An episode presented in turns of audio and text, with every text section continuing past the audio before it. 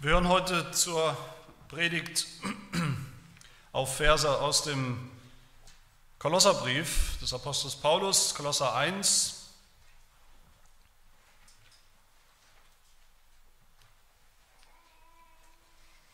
Kolosser 1, die Verse 13 bis 23.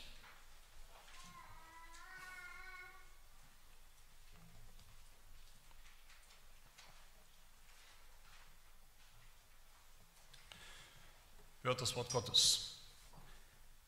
Er hat uns errettet aus der Herrschaft der Finsternis und hat uns versetzt in das Reich des Sohnes seiner Liebe, indem wir die Erlösung haben durch sein Blut, die Vergebung der Sünden.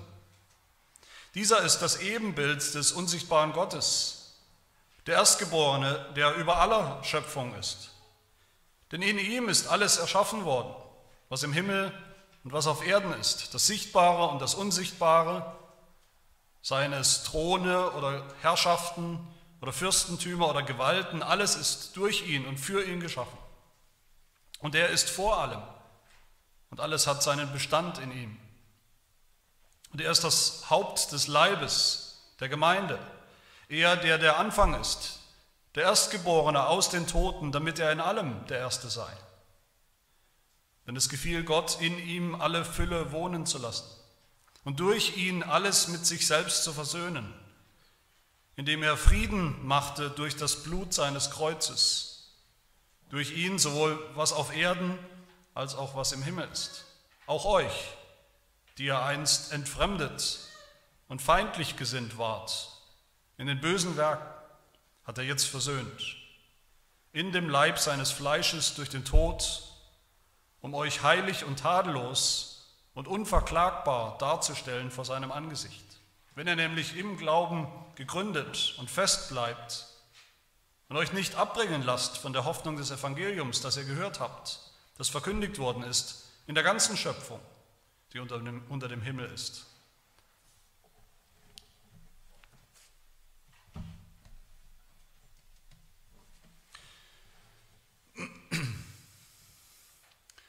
Es gibt natürlich die unterschiedlichsten Gründe, warum Menschen nicht an Jesus Christus, nicht an das Evangelium glauben. Aber ein Grund, den man immer wieder hört, den ich immer wieder höre, den Menschen angeben, warum sie nicht glauben, ist, sie sagen, weil, dieser, weil ihnen dieser Glaube, der christliche Glaube, viel zu klein, viel zu eng, viel zu fromm ist, weil er, wie sie denken, eben herzlich wenig mit dem Leben zu tun hat, mit der echten Welt da draußen sozusagen, mit der Wirklichkeit zu tun hat christliche Glaube, das denken Sie, da ist halt was für fromme Menschen, geistliche, spirituelle Menschen und für, für besondere geistliche, spirituelle Momente.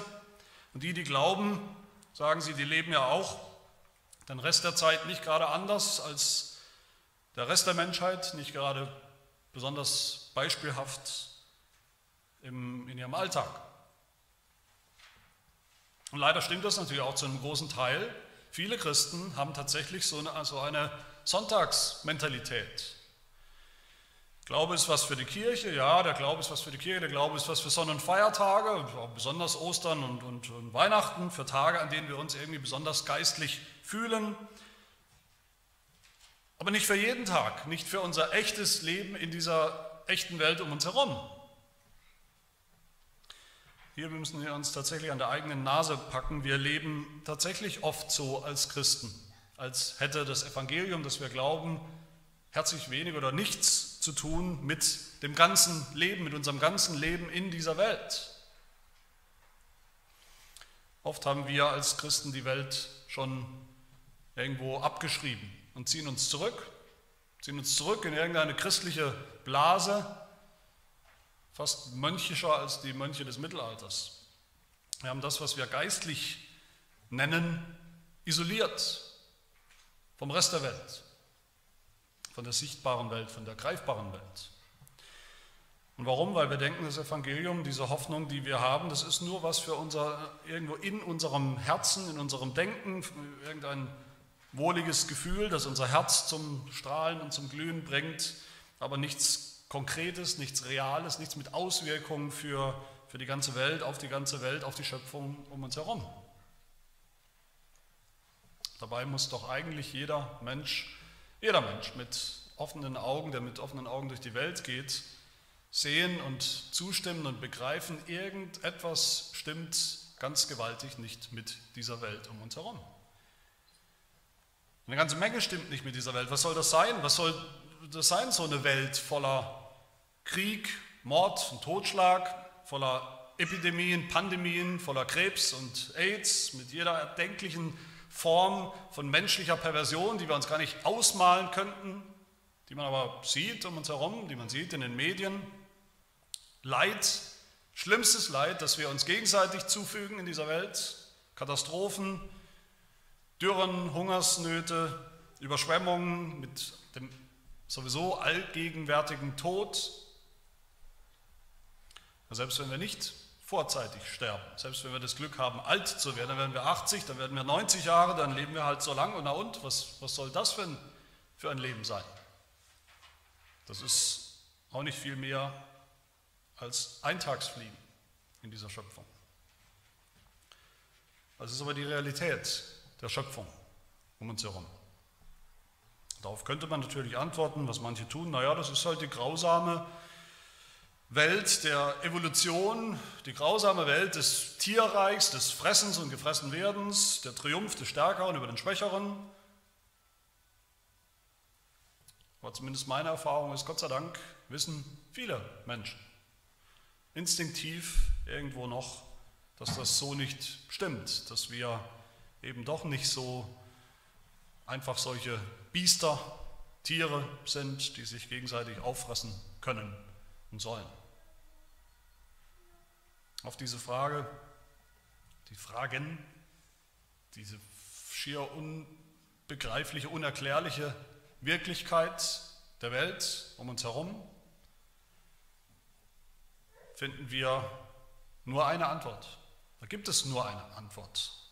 Aber diese Antwort, diese eine Antwort beantwortet wirklich alles. Und diese Antwort lautet das Kreuz von Golgatha. Das ist die Antwort der Bibel, die Antwort des Apostels Paulus hier, die Antwort auf diese Frage, was eigentlich das Problem ist mit der Welt, mit dieser Schöpfung, finden wir nur beim Schöpfer selbst. Und es ist ja sehr, sehr spannend und aufschlussreich, dass wir in diesem Text hier, wo es ganz zentral geht um das Kreuz, deshalb passend natürlich zu Karfreitag, das Kreuz, der Mittelpunkt, der Höhepunkt des christlichen Glaubens, des christlichen Bekenntnisses, dass ausgerechnet da sich alles, wirklich alles in diesem Text dreht um die Schöpfung. Wenn man genau hinschaut, sogar drei Schöpfungen, nämlich die, das, was wir eigentlich als Schöpfung verstehen und bezeichnen, die Schöpfung am Anfang der Welt, am Anfang der Zeit, die ist ja so in der Form, wenn wir die Bibeltexte einfach so lesen, anscheinend, das ist ja anscheinend den wir sehen und bekommen, dass es diese Schöpfung und Welt so nicht sehr lange gegeben hat. Und dann die gefallene Schöpfung seit der Sünde, seit dem Sündenfall Adams, und die es ja bis heute noch gibt, in der wir ja noch leben. Und dann die dritte ist eine neue Schöpfung, die kommt. Und alle drei Schöpfungen erwähnt der Apostel Paulus hier. Und erstaunlicherweise hat das alles mit dem Kreuz zu tun dem Kreuz von Golgatha, an dem Jesus gestorben ist vor 2000 Jahren. Zuerst wo hören wir hier von der allerersten Schöpfung, dem, was wir unter Schöpfung verstehen. Paulus spricht davon, von der ursprünglichen Schöpfung, Vers 15 und 16. Paulus will natürlich, wie immer, will er unbedingt vom Evangelium reden, er will unbedingt reden und er wird es auch von Erlösung, von Errettung reden, er will unbedingt von Jesus reden, aber bevor er von Jesus, dem Erlöser, reden kann, spricht er von Jesus, dem Schöpfer. Denken vielleicht, wie bitte? Jesus der Schöpfer? Ich dachte, der Schöpfer, das ist Gott, das ist Gott der Vater. Jetzt sagt Paulus, dass Jesus schon an der ersten Schöpfung beteiligt gewesen sein soll. Ja, das tut Paulus. Paulus nennt Jesus hier, Vers 15, das Ebenbild des unsichtbaren Gottes. Bevor der Mensch noch, wir wissen, der Mensch ist geschaffen worden als Ebenbild Gottes, aber bevor das passiert ist, war schon Jesus da als vollkommenes Ebenbild des vollkommenen Gottes und vor allem als Ebenbild des schöpferischen Gottes war er da. Paulus nennt ihn den Erstgeborenen, das heißt nicht den ersten Menschen, das, war, das ist nicht gemeint hier. Jesus ist noch nicht Mensch geworden in dieser Zeit, das ist vor der Zeit, vor der Schöpfung. Jesus ist der Erstgeborene, der über der Schöpfung steht. Vers 17, er war schon vor der Schöpfung als ewiger Sohn Gottes, als Gott selbst. Ist er der Ursprung der Schöpfung, der Erschaffer, der Herr, der Herrscher über die Schöpfung. Und Paulus beschreibt diese Schöpfung dann ja auch als ein Reich. Es ist ein Reich gewesen, diese Schöpfung. Das Reich des Sohnes, das Reich des Schöpfers. Diese erste Schöpfung war, war natürlich auf der Erde, sie war ein irdisches Reich. Aber sie war gleichzeitig das Reich Gottes. Das Reich, in dem Gott gewohnt hat, gelebt hat, regiert hat, ganz konkret und, und unmittelbar war. Und damals, damals gab es nur ein Reich. Da war diese, diese Schöpfung auf der Erde, diese irdische Schöpfung und das geistliche Reich Gottes, das war noch eins, das war noch deckungsgleich. Auch wenn dieses Reich noch nicht endgültig der Himmel war, es war doch schon gewissermaßen der Himmel auf Erden. Dieses Reich hat einen Herrscher, Jesus, den Sohn Gottes. Vers 16, alles ist in ihm und durch ihn erschaffen. Alles, was im Himmel und was auf Erden ist, das Sichtbare und das Unsichtbare. Wenn wir an die Schöpfung denken, denken wir meistens an die sichtbaren Dinge, die Meere, das Land, die Berge und so weiter. Tiere, Pflanzen, Menschen. Wir vergessen, dass Jesus auch den Himmel erschaffen hat und die unsichtbare Welt erschaffen hat. Auch die Engel, alles, was existiert, alles, was Kraft oder Macht hat, irgendwas zu tun, seien es Throne oder Herrschaften oder Fürstentümer oder Gewalten, sagt Paulus, selbst die, die Kräfte, die Mächte, die später dann Böses gebracht und bewirkt haben, der Teufel, seine Dämonen, alles hat Gott erschaffen in Christus und ihm unterstellt, von Anfang an. Alles ist durch ihn, alles ist für ihn. Selbst diese erste Schöpfung hatte als ihr Ziel nichts anderes, niemand anderes als Jesus Christus. Gott hat diese Welt nicht einfach so gemacht ohne Jesus und dann irgendwann ist ihm eingefallen, dass Jesus, sein Sohn, was mit dieser Welt zu tun haben könnte, dass er ihn senden könnte, Mensch werden äh, lassen könnte, um Menschen zu retten. Christus ist nicht nur der Ursprung der Schöpfung, er ist auch das Ziel der Schöpfung immer schon gewesen. Und dieses Reich der Schöpfung hatte auch schon Untertanen, wie jedes gute Reich. Die ganze Schöpfung war Jesus untertan, alles was existiert, das Leblose, das Belebte, aber ganz besonders natürlich der Mensch. Gott hat den Menschen Adam geschaffen als einen menschlichen Sohn. Auch ihn hat er in seinem Ebenbild gemacht als Reflexion, menschliche Reflexion in seinem eigenen Wesen. Und er hat ihn gemacht als sehr gut. Er hat ihn sehr gut gemacht. Er war ausgestattet, der Mensch, von Anfang an ausgestattet mit Aufrichtigkeit, Heiligkeit, Gerechtigkeit, Gehorsam. Er war tadellos in jeder Beziehung, ein wahres, ein, ein Meisterstück Gottes.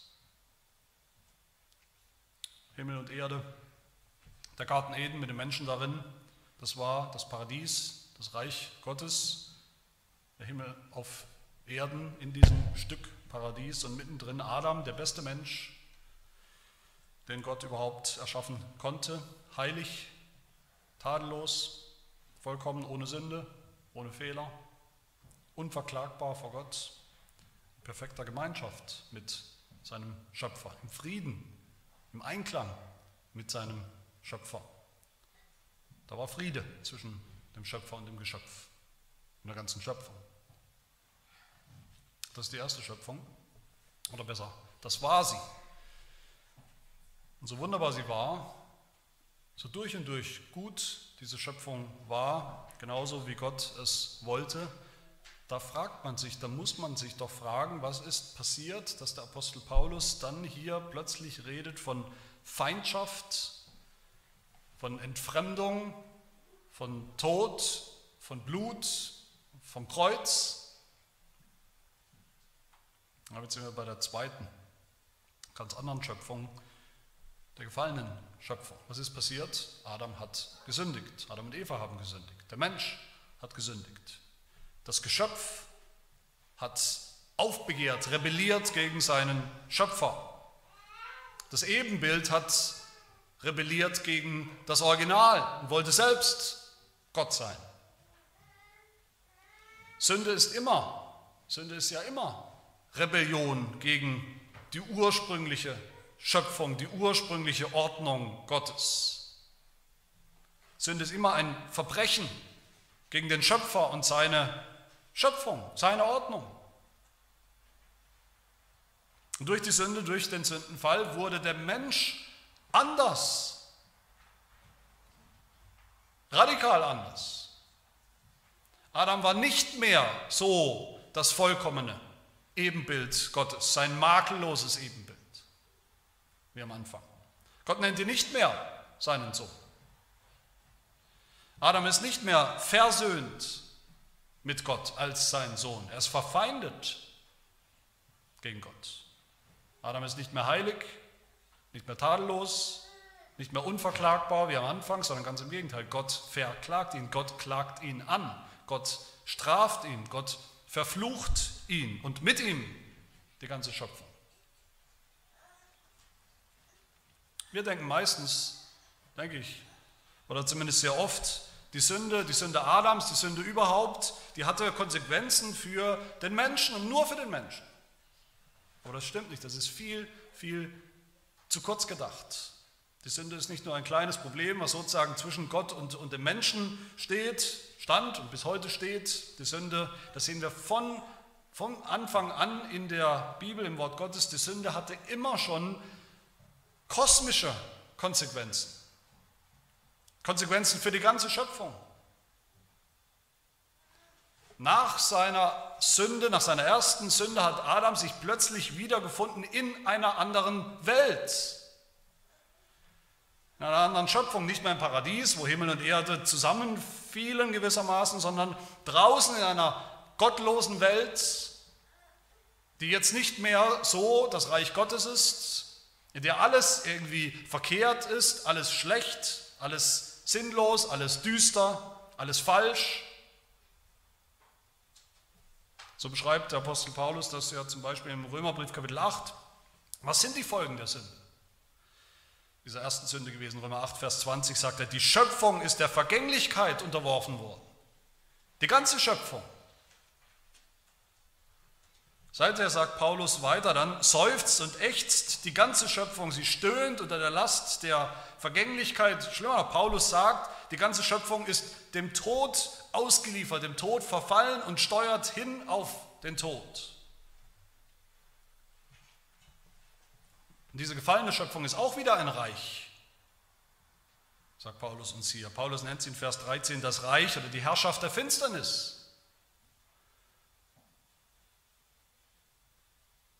Auch das müssen wir richtig verstehen. Paulus meint nicht, dass lediglich der Mensch eben finster geworden ist in seinem Denken, auch in seinen Taten, die Finsternis, von der er hier spricht, ist die Finsternis vom Anfang der Bibel, in Genesis 1. Wo heißt, die Erde aber war noch wüst und leer und es lag Finsternis auf der Tiefe. Bevor es die Schöpfung gab, die gute Schöpfung gab, da war es finster, da war es lebensfeindlich, da gab es kein Leben. Und Gott hat zuallererst das Licht geschaffen und dann gab es Leben. Aber durch die Sünde, die allererste Sünde schon, sagt Paulus, ist diese Welt, diese Schöpfung rückfällig geworden. Wieder zurückgefallen in die Finsternis vom Anfang. Tod bedeuten kann.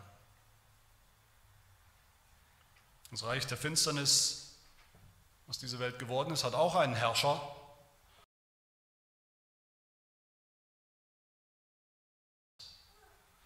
Er ist derjenige, der diesen, diesen Riss, dieses Chaos in der Schöpfung mit verursacht hat, indem er Adam verführt hat, verführt zum Abfall, zu, zur Rebellion gegen den Schöpfer selbst.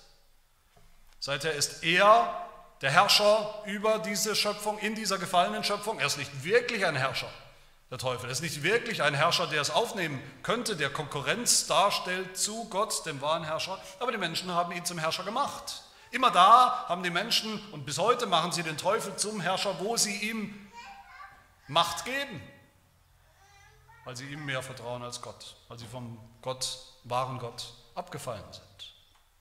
Paulus nennt den Teufel in Epheser 6 den Weltbeherrscher der Finsternis dieser Weltzeit. Das ist er, der Weltbeherrscher der Finsternis dieser Weltzeit, die angefangen hat mit der allerersten Sünde und die andauert bis heute in der Welt. Und auch in dieser gefallenen Schöpfung gibt es wie in jedem Reich Untertanen. Zünder sind die Bürger dieses Reiches. Und die sind Sklaven und Untertanen dieses Teufels, ihres Herrschers. Paulus schreibt in Epheser 2, ihr wart tot durch die Sünden, in denen ihr gelebt habt, nach dem Lauf dieser Welt, gemäß dem Fürsten, der in der Luft herrscht, unter ihm als seine Sklaven. Und deshalb wart ihr von Geburt an Kinder des Zorns, Kinder des Teufels. Das gilt für alle Sünder in dieser gefallenen Welt. Und seitdem herrscht Krieg. Krieg zwischen Gott und dem Teufel. Krieg zwischen dem Schöpfer und dem Geschöpf. Es herrscht Feindschaft zwischen Gott und Mensch. Direkt nach der ersten Sünde schon hat Gott den Teufel verflucht und seine Untertanen verflucht und gesagt, dass Feindschaft herrschen wird zwischen Gottes Volk, Menschen, die Gott erlösen wird, und den Untertanen des Teufels. Genesis 3, Vers 15 spricht Gott, ich will Feindschaft setzen zwischen dir, der Schlange, und der Frau, zwischen deinen Nachkommen und den Nachkommen der Frau. Und hier in Vers 21 lesen wir, wir als, als Sünder waren einst entfremdet und feindlich gesinnt in den bösen Werken, feindlich gesinnt gegenüber Gott, dem, unserem Schöpfer. Er ist unser Erzfeind geworden. Der Erzfeind von all denen, die in der Finsternis der Sünde leben, die damit mit dem Teufel, dem Herrscher dieser Zeit, unter einer Decke stecken. Meine Lieben, das alles waren und das alles sind die wahren, die kosmischen Konsequenzen der Sünde. Sie hat die ursprüngliche gute Schöpfung völlig durchdrungen bis hinein in die letzten Ritzen und, und Ecken und Moleküle und Atome und Zellen, hat sie völlig verfinstert. Der Tod, der uns so viel Rätsel aufgibt, daher kommt er, alles Leid in der Welt, der Fluch, der, wenn man, wie gesagt, offene Augen hat, der Fluch, den man sieht, der ja über dieser Welt, über dieser Schöpfung liegt, wenn man es nicht ignoriert und ausblendet, die Feindschaft, die wir sehen, der Krieg zwischen dem Schöpfer und dieser Schöpfung, alles, alles Unheil, alles Böse, alles in dieser Welt, was nicht so ist, wie es eigentlich sein sollte und wie es mal war, alles was Unheil, was falsch, Bosheit von Menschen, bis hin zu Krankheiten oder bis hin zur Unberechenbarkeit dieser Schöpfung der Natur in ihren Katastrophen, tödlichen, todbringenden Katastrophen. Die Sinnlosigkeit dieses Lebens, die Nichtigkeit dieses Lebens, all das findet hier und nur hier seinen Ursprung, nämlich in dem Fall in die Sünde. Was hätte Gott tun sollen mit dieser Schöpfung, nachdem sie so gefallen ist? Abgefallen vom Schöpfer, nachdem sie eigentlich nur noch eine, eine Perversion war der ursprünglichen guten Schöpfung. Was hätte Gott machen sollen? Hätte er diese Welt nehmen sollen, diese Welt, wie sie war, und diese ganze Schöpfung und einfach einstampfen sollen, vernichten, auslöschen? Wie ein, wie ein Töpfer, der eine, irgendein Gefäß, eine Schüssel töpfert und, und sie misslingt ihm und er nimmt sie und, und klumpt sie einfach wieder zusammen und fängt nochmal neu an oder eben auch nicht, weil er keine Lust mehr hat. Wie zur Zeit Noahs, einfach nochmal eine, eine Sintflut, alles vernichten. Hätte Gott seinen Zorn, seinen heiligen, perfekten, schrecklichen Zorn als Schöpfer über diese Schöpfung rauslassen sollen, über diese Schöpfung. Ja, genau das hat Gott getan. Nämlich am Kreuz. Am Kreuz hat Gott seinen Zorn über die alte Schöpfung ausgeschüttet. Hat er die alte Schöpfung verworfen, zusammengestampft, vernichtet mit dem Hauch seines Zornes, mit dem Hauch des Todes. Am Kreuz hat er der alten Schöpfung, dem Reich der Finsternis, den Todesstoß versetzt, wie angekündigt. Aber nicht uns Sünder hat dieser furchtbare, schreckliche Zorn und Fluch Gottes getroffen, sondern seinen Sohn Jesus Christus. Das Kreuz ist der, der Brennpunkt, wo Gott die alte Schöpfung gezielt vernichtet hat, mit chirurgischer Präzision, mit seinem Zorn, mit seinem vollkommenen Zorn an diesem verfluchten Holzbalken des Kreuzes sehen wir das. Meine Lieben, wenn wir Sünde nicht breit und tief und umfassend genug begreifen, wenn wir die Sünde nicht als kosmische Katastrophe bezeichnen, dann ist es auch kein Wunder, dass wir logischerweise auch das Evangelium, die Erlösung, nicht breit und tief und umfassend genug begreifen können. Aber Paulus tut das hier. Er beschreibt das Evangelium dann auch als etwas, das wirklich kosmische Auswirkungen hat. So wie die Sünde die ganze gute Schöpfung Gottes durchzogen hat, pervertiert hat, so hat Jesus am Kreuz diese ganze gefallene Schöpfung gekreuzigt. Jesus ist in diese Welt, mitten in diese Schöpfung hineingekommen, die gefallene Schöpfung, um alles, was an ihr alt und falsch und pervers ist, auszulöschen. Er ist in dieses Reich der Finsternis gekommen, um die Finsternis auszulöschen, um, die, um, um selbst von dieser Finsternis verschluckt und aufgefressen zu werden, um alles auf sich zu ziehen, die Finsternis des Zornes Gottes. Deshalb hat sich diese Finsternis der Welt, der Schöpfung auch verdichtet und konzentriert, ist greifbar geworden. Am Kreuz, an diesem Karfreitag vor 2000 Jahren, als Jesus am Kreuz hing und es plötzlich mitten am Tag für drei Stunden lang Völlig dunkel, völlig finster, stockfinster wurde für drei Stunden. Wir haben es gehört. Es war aber um die sechste Stunde und eine Finsternis kam über das ganze Land bis zur neunten Stunde, mitten am Tag. Eine Finsternis. So wie es schon im Alten Testament angekündigt war. In Joel Kapitel 3, die Sonne soll verwandelt werden in Finsternis und der Mond in Blut, ehe der große und schreckliche Tag des Herrn kommt. Das ist der Tag seines Zornes, der Tag des Gerichts. Und das ist hier passiert am Kreuz. Die Finsternis der Welt hat sich konzentriert über Jesus Christus, über dem Kreuz. Das war ein Schöpfungsereignis, ein kosmisches Ereignis, ein, ein Anti, eine Art Antischöpfung. Der Rückfall der Schöpfung in die Urfinsternis in Jesus Christus am Kreuz. Die Finsternis, die das Leben erstickt Finsternis des Fluches des Zornes Gottes. Sie hat sich verdichtet über Jesus so pechschwarz, dass man die Hand vor Augen nicht mehr sehen konnte vor lauter Zorn Gottes. Aber diesmal hat sich Gottes Zorn eben nicht wahllos entladen, global, über die ganze Welt, über alle Sünder, über uns allen, sondern nur über diesem Jesus am Kreuz. Er hat die Finsternis, den Fluch, das Gericht gebündelt, auf sich gezogen, erlitten, ertragen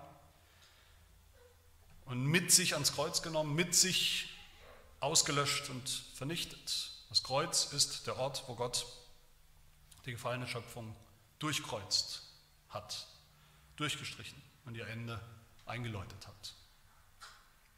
Wo Jesus das Reich der Finsternis überwunden hat, wo Jesus den Fürsten der Finsternis, den Teufel, besiegt hat, wie es in Kolosser 2 heißt, wo er die Herrschaften und Gewalten, die bösen Mächte entwaffnet und öffentlich an den Pranger gestellt hat und über sie triumphiert hat. Das Kreuz von Golgatha hat zwei Seiten. Auf der Vorderseite sozusagen, da hängt Jesus, da leidet Jesus, da stirbt Jesus, ein Mensch für uns Menschen. Da hat er alles, was alt und verkehrt und falsch und pervers ist an dieser Schöpfung, ausgelöscht, vertilgt, ausgetilgt, aber auf der Rückseite des Kreuzes sozusagen, als Jesus vom Kreuz herabgestiegen ist und aus dem Grab verschwunden ist, da hat er eine ganz neue Schöpfung ans Licht gebracht, indem er selbst als Licht der Welt hervorgegangen ist. Und das ist mein letzter Punkt, die neue Schöpfung.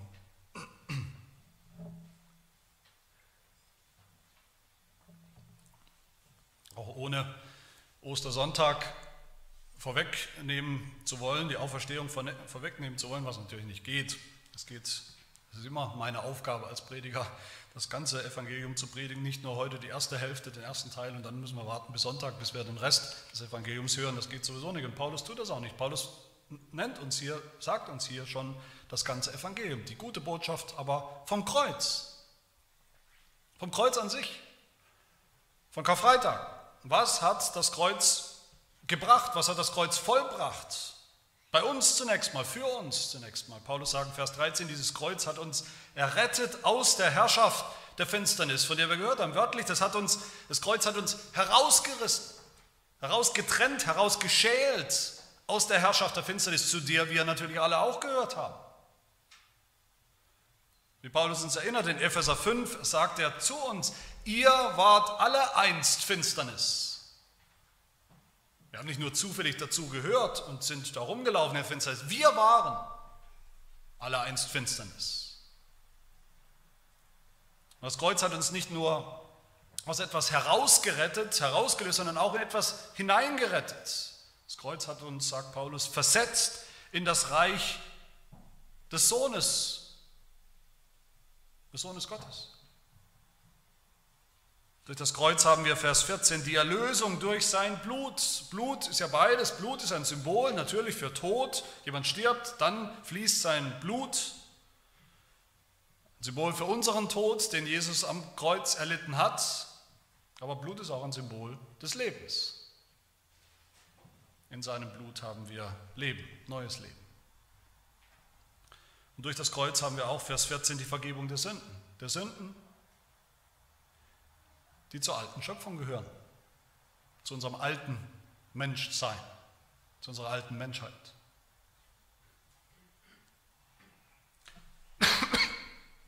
Und wenn wir das alles so sehen, was das Kreuz uns gebracht hat, jedem Einzelnen von uns, der glaubt,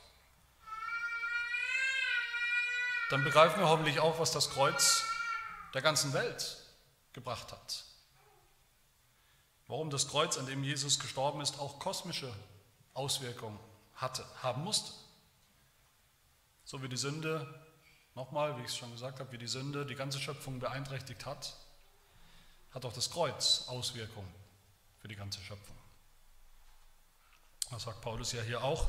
Der alten Schöpfung stellt Gott hier sein neues Reich gegenüber, durch das Kreuz. So wie Jesus der Sohn Gottes der Erstgeborene war über der ersten Schöpfung, sagt Paulus hier auch, ist er auch der Erstgeborene der neuen Schöpfung. Vers 18, der Erstgeborene aus den Toten. Der Erstgeborene, der durch das Kreuz und die Auferstehung eingegangen ist in die neue Schöpfung. Im Kreuz hat Gott alles, sagt Paulus hier, alles alles mit sich selbst versöhnt. Vers 20. Nicht nur ein paar Menschen, nicht nur mich und dich. Alles. Die ganze Schöpfung. Durch das Blut des Kreuzes, auch Vers 20, hat Gott Frieden gemacht, wieder Frieden gemacht zwischen Gott, dem Schöpfer, und seiner Schöpfung. Frieden gemacht zwischen Himmel und Erde, sodass in dieser neuen Schöpfung wieder Gott wohnt. Dass die neue Schöpfung wieder, schon jetzt, der Himmel auf Erden ist. Und eines Tages in Vollkommenheit. Man kann die Wirkung des Kreuzes nicht breiter und tiefer und umfassender und globaler und kosmischer beschreiben, als Paulus, als das Wort Gottes es hier tut. Das geht nicht. Natürlich stellt sich dann die Frage, die viele auch stellen, natürlich heißt das dann, das gilt allen Menschen. Heißt das dann, alle sind versöhnt, alle Menschen haben auch Vergebung der Sünden durch das Kreuz automatisch, wir kommen alle, alle in den Himmel? Ja und nein. Ja, die ganze neue Schöpfung, die mit dem Kreuz und der Auferstehung Jesu gekommen ist, ans Licht gekommen ist, von der er der Erstgeborene, der erste neue Mensch war und ist, diese ganze neue Schöpfung ist erlöst, ist errettet und alle, die zu ihr gehören. Die ganze neue Schöpfung wird eines Tages der Himmel sein. Und Gott wird in ihr wohnen in seiner ganzen Herrlichkeit und Vollkommenheit. Und auch wir werden in ihr wohnen in Vollkommenheit. Aber nein, wir sind nicht automatisch alle Teil dieser neuen Schöpfung. Nur die, die selbst so, wie Paulus es ja beschrieben hat, persönlich neu geworden sind, neue Kreaturen, neue Geschöpfe, neue Menschen, durch eine neue Geburt, durch den Glauben. Wer nicht glaubt, der gehört weiter zur alten Schöpfung und die vergeht, die geht schon lange ihrem Ende zu. Eines Tages wird, sie nicht mehr, wird es sie nicht mehr geben, das Reich der Finsternis, den Herrscher der Finsternis und seine ungläubigen Untertanen in dieser Form.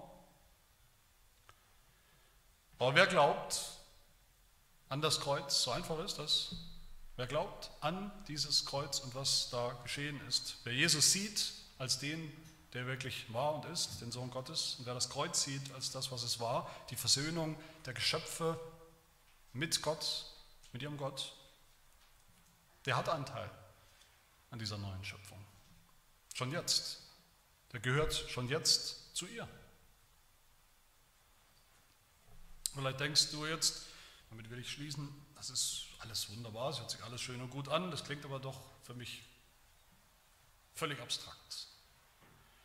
Eine neue Schöpfung irgendwann, irgendwo, eine neue Schöpfung, der Himmel und Erde, die Schöpfung und Gottes Reich dann wieder deckungsgleich sein werden, für immer und ewig sein werden. Aber wo sehe ich all das? Sehe ich das irgendwo? Das ist alles abstrakt. Sehe ich irgendwo, dass das real ist? Das ist alles andere als abstrakt. Der Apostel Paulus sagt uns das hier zuletzt, diese, dieser wunderbare Gedanke der neuen Schöpfung, die hervorgekommen ist durch das Kreuz nach durch die Kreuz, das Kreuz und die Auferstehung. Ist eine neue Schöpfung, die schon angefangen hat. Die ist schon angebrochen, hier und heute, und zwar in der Gemeinde. Jesus ist der Erstgeborene der neuen Schöpfung, heißt es hier, der erste Bürger dieser neuen Welt und Menschheit. Aber Paulus sagt in Vers 18 dann weiter, er ist das Haupt des Leibes, der Gemeinde. Das heißt, in der Gemeinde sehen wir schon jetzt und heute ganz konkret das, all das, was wir gerade gehört haben. Die Gemeinde ist jetzt schon der Ort, wo das Reich des Sohnes Gottes, des geliebten Sohnes Gottes schon angebrochen ist, schon da ist, schon greifbar ist und sichtbar wird. Da ist es schon hell und Licht, obwohl drumherum in der Welt noch die Finsternis herrscht. Da ist der Fluch Gottes schon vorbei. Da ist das Gericht schon erledigt. Da ist der Tod schon erledigt, weil er für uns seinen Schrecken verloren hat, weil er für uns nur noch der Eingang in den Himmel sein wird, endgültig. Da sind Menschen schon jetzt voll und ganz versöhnt mit, mit Gott, ihrem Schöpfer, und leben schon jetzt im Frieden mit ihm und miteinander.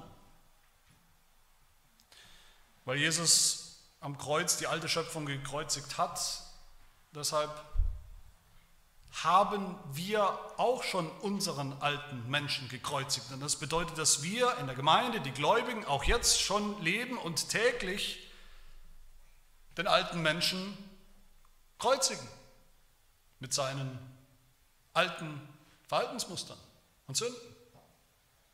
Weil Jesus die Sünde ans Kreuz genommen hat, leben wir schon jetzt nicht mehr in ihr. Weil wir wissen, jede Sünde, die wir trotzdem unverständlicherweise noch tun, jede einzelne Sünde, die wir noch tun, gehört zur alten Schöpfung, die ja vergeht, deren, Haltbarkeitsdatum schon fast erreicht ist. Weil wir wissen, wie Paulus sagt in Epheser 4, dass wir den alten Menschen doch schon abgelegt haben, der sich wegen der betrügerischen Begierden verderbte, aber jetzt erneuert werden, den neuen Menschen schon angezogen haben, der Gott entsprechend wieder geschaffen ist, in wahrer Gerechtigkeit und Heiligkeit. In der Gemeinde, in der Gemeinschaft der Gläubigen, da sind wir jetzt schon, trotz aller Unvollkommenheit, Vers 22, sind wir jetzt schon heilig und tadellos und unverklagbar vor Gottes Angesicht. Das ist schon konkret und greifbar und wahr. Und deshalb, meine Lieben, dürfen wir dann auch fest in diesem Glauben gegründet sein und bleiben, wie Paulus zum Schluss sagt, Vers 23, in dem Glauben fest bleiben, in dem Glauben, dass diese verkehrte, verkorkste, pervertierte Welt und Schöpfung um uns herum nicht, noch lange nicht das letzte Wort ist, nicht die ultimative Wahrheit ist, sondern im Gegenteil, dass diese Welt vergeht, dass eine neue Welt kommt, eine neue Schöpfung, die schon angeboren ist. Lasst uns schon jetzt so leben, als wäre all das wahr, weil es schon jetzt wahr ist. Lasst uns leben als Gemeinde, als Christen, als Vorhut dieser neuen Schöpfung, weil wir das sind. als Vorhut der neuen Schöpfung, die durch ihr Leben den Rest der Welt um uns herum einlädt, durch unser Zeugnis, durch unser Leben einlädt, dass die sich auch sehnen und auch seufzen und ächzen nach, diesem, nach dieser neuen Schöpfung, wo alles anders wird, wo es kein Tod und Leid und diese ganze Unbegreifbarkeit und Unverständlichkeit des Lebens mehr gibt. Diese Botschaft ist wirklich nicht zu eng, zu klein, zu fromm, zu mönchisch. Die hat wirklich mit unserem ganzen Leben, mit der ganzen Welt etwas zu tun. lasst euch nicht abbringen, liebe Gemeinde, von der Hoffnung des Evangeliums, wie Paulus sagt zum Schluss, das Evangelium, das uns schon neu gemacht hat im Glauben, das uns eines Tages völlig neu machen wird, vollkommen neu machen wird, wenn wir ankommen bei Gott im Himmel, der neuen Schöpfung. Das Evangelium, das eines Tages aber auch die ganze Schöpfung versöhnen und erneuern wird, den Himmel auf Erden bringen wird. Eine Schöpfung, die nicht mehr leiden wird unter der Sünde, nicht mehr seufzen und ächzen wird unter dem Fluch, dem Tod, der Vergänglichkeit, sondern wo alles gut sein wird, alles sehr gut sein wird, wo alles vollkommen sein wird, wie Gott es immer schon als Ziel hatte. Besser geht es nicht in diesem Leben, besser als dieses Evangelium vom Kreuz. Lass uns Gott dafür danken. Amen. Wir beten. Herr, wir stehen im Staunen vor deinem Plan, deinem ewigen Ratschluss, nachdem du dir selbst schon in Ewigkeit ausgedacht hast, in deiner unbegreiflichen Weisheit, ausgedacht, geplant hast, wie du selbst, der Schöpfer, die gefallene Welt und Schöpfung erneuern wirst. wie du selbst eine neue Erde, einen neuen Himmel hervorbringen wirst, in dem du wieder wohnst bei deinen Geschöpfen, bei uns, der neuen Menschheit, und dass du das geplant und dann ausgeführt hast in deinem Sohn Jesus Christus am Kreuz vor 2000 Jahren. Das Kreuz, was für die Juden damals ein völliges Ärgernis war, für die Griechen eine völlige Dummheit, das auch für die meisten Menschen heute keinen Sinn ergibt. Und das doch die Antwort ist auf alle Fragen und Sinnlosigkeiten und Ungereimtheiten dieses Lebens in dieser Welt. Wir danken dir, Herr, für das unbegreifliche Opfer deines Sohnes, den du dahingegeben hast, der freiwillig dahingegangen ist in die Finsternis dieser Schöpfung, in den Fluch über die Welt, über uns, damit wir beides nicht mehr erleben und erleiden müssen. Wir danken dir, dass du uns, rebellische Sünder, von innen heraus, von Herzen, ganz neu zu neuen Geschöpfen gemacht hast. Durch deinen Geist, durch die neue Geburt, dass du mit uns auch eine neue Schöpfung hervorgebracht hast, in der es wieder Licht geworden ist durch Jesus Christus, durch das Licht des Evangeliums. Ja, wie tragisch wäre es, wenn wir, die Kinder des Lichts, nicht auch leben würden, als wären wir schon Teil der neuen Schöpfung, was wir ja sind. Sondern wenn wir noch weiter so leben, als wäre alles beim Alten. Als wären wir noch alte, sündhafte Menschen, die halt eben die Sünde tun. Und bewahre uns davor. Lass uns erleben, lass uns ausleben in der Gemeinde, dass diese Schöpfung schon da ist, diese neue, dass die Gemeinde schon eine neue Menschheit ist, mitten in dieser Welt. Schenke uns täglich die Kraft, den alten Menschen zu töten, alles, was noch alt ist, in uns selbst, in unserem Leben, in unserem Lebenswandel und lass uns den Neuen anziehen mit seiner Heiligkeit, mit seinem Gehorsam, mit seiner Tadellosigkeit, mit seiner Unverklagbarkeit. Lass uns leben und wandeln in deinem Bild als deine Ebenbilder, damit wir erleben, das, was hier schon anfängt, das wirst du auch vollenden. In uns, mit uns und in der Welt. Zu deiner Ehre, eine Herrlichkeit, die alles in den Schatten stellt, was wir uns wünschen oder verstehen können. Wir danken dir, Herr, für das Kreuz, dass unser Tod, der Tod des Sünders, der Tod der alten Schöpfung war und ist, aber auch unser Leben bedeutet, das Leben deiner Kinder in deinem